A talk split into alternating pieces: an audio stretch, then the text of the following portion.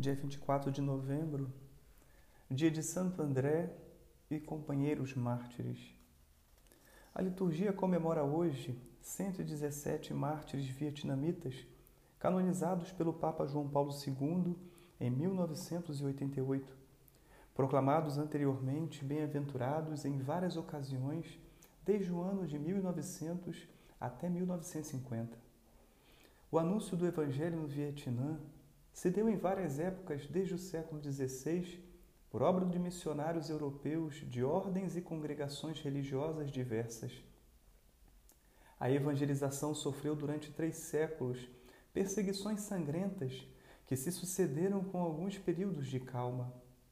Milhares de cristãos perseguidos pela fé morreram nas montanhas, nas florestas e em regiões insalubres onde tinham se refugiado. Contudo, a maioria dos 117 mártires contemplados nesta canonização pertencem ao período que vai do ano 1830 até 1870, associando vários missionários europeus com cristãos indígenas. É deste mesmo período e desta mesma região o mártir Teófilo Venardi, das missões estrangeiras de Paris, já canonizado anteriormente, cujo epistolário inspirou Santa Teresinha do Menino Jesus a rezar e se sacrificar pelas missões. O Papa, em seu discurso no rito de canonização, alude ao martírio de oito bispos, cinquenta sacerdotes e nove leigos e com este se encontrava também uma mulher, Agnes, mãe de seis filhos. Relembra também o padre dominicano Vicente Lien, martirizado em 1773 como o primeiro dos 96 mártires de nacionalidade vietnamita. Eminente foi a figura do padre André Duque Lac, cujos pais eram muito pobres.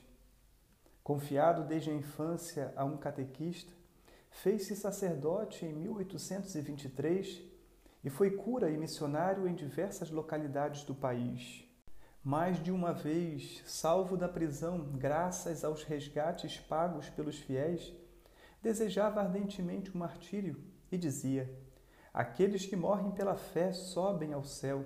Ao contrário, nós que nos escondemos continuamente gastamos dinheiro para fugir dos perseguidores seria melhor deixar-nos prender e morrer. Sustentado por um zelo ardente e pela graça do Senhor, sofreu o martírio sendo decapitado em Hanoi, aos 21 de dezembro de 1839.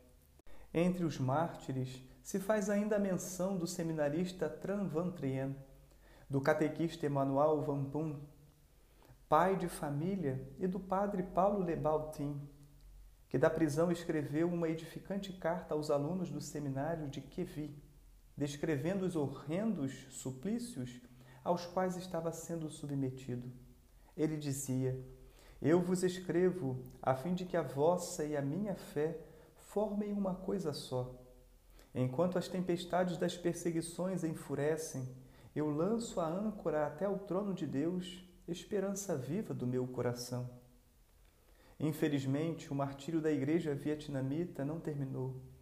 Depois de um período de 70 anos de relativa calma, tempo que permitiu que a igreja se reorganizasse em numerosas dioceses com várias centenas de milhares de cristãos, desencadeou-se naquela região a fúria comunista insuflada pela Rússia e pela China. O Exército Vermelho, desde o ano de 1955, arrasou mais uma vez todas as instituições religiosas, dispersando, encarcerando, matando bispos, padres, fiéis e provocando a fuga trágica do povo em embarcações precárias que comoveram a opinião pública quase impotente para socorrer. Peçamos a estes santos mártires uma especial proteção em favor da nação que eles tanto amaram, regando-a com seu próprio sangue para que o amor e a paz de Cristo possam definitivamente triunfar. Santo André e seus companheiros mártires, rogai por nós.